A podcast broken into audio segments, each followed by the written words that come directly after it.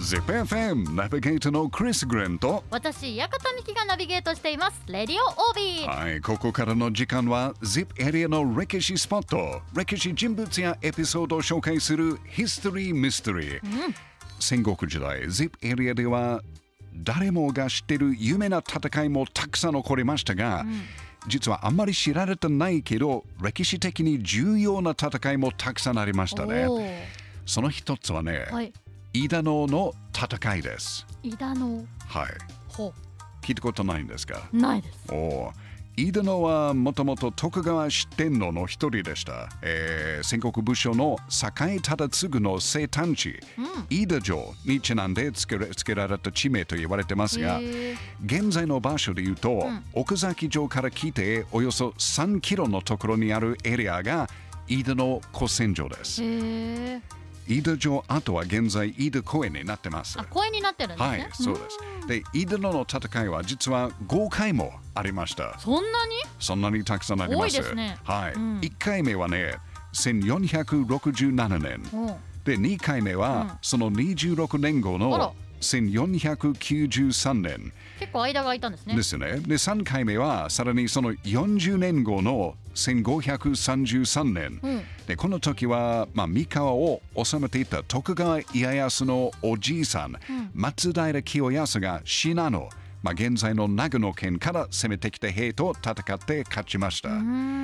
がはい。その2年後の1535年、松平清康は、えー現在の名古屋市森山区にあったお城森山城で自分の家来に殺されてしまいました、はい、で清康がその時まだ25歳でした。あ若いですね。結構若いですよね、まあこれをチャンスと思ったのが、織田信長のお父さん織田信秀ですね、清康が殺されて5日後松平家のお城奥崎城を3000の兵で攻撃することを企画しました、へでこの時清康の息子広忠はまだ10歳でしたから、織田軍が見たらもうチャンスでしたが、奥崎城の手前飯田野で松平清康の巨大たちが織田軍を食い止めることに成功しました。あら町構えてたんですねそうですよへね。ーということ松平家そして奥崎城を守りました。はい、これがね1535年12月5日に起きた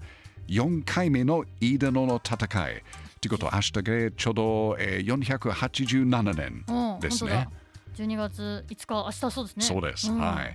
まあ歴史にもしはないと言われるけど、もしこの4回目の飯田野の戦いで松平家が負けたら、徳川家康は生まれていなかったかもしれないですね。あそうなんですね。うん。ということ、飯田野の戦いは歴史的にかなり重要な戦いだと思いますね。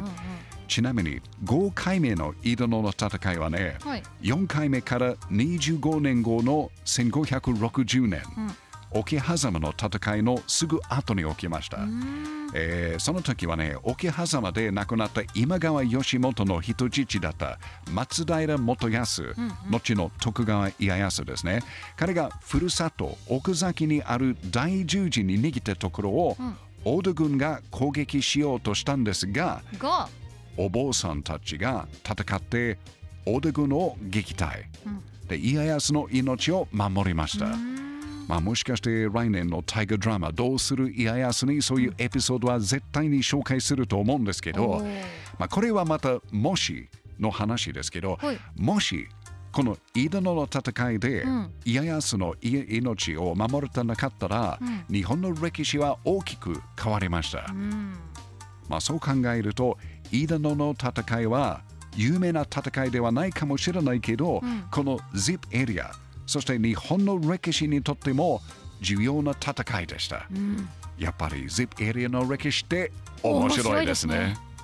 ZIPFM History Mystery 今日は岡崎市にある高専場480、えーごめんなさい。487年前の明日起こった第4回目の飯田野の戦いを紹介しましたのもう飯田野高専所の近くにある西光寺というお寺のえー周辺に千人塚っていうことは亡くなった侍のお墓。ああと大衆塚っていうことは戦いで亡くなったお坊さんのお墓もあります。うー。ん。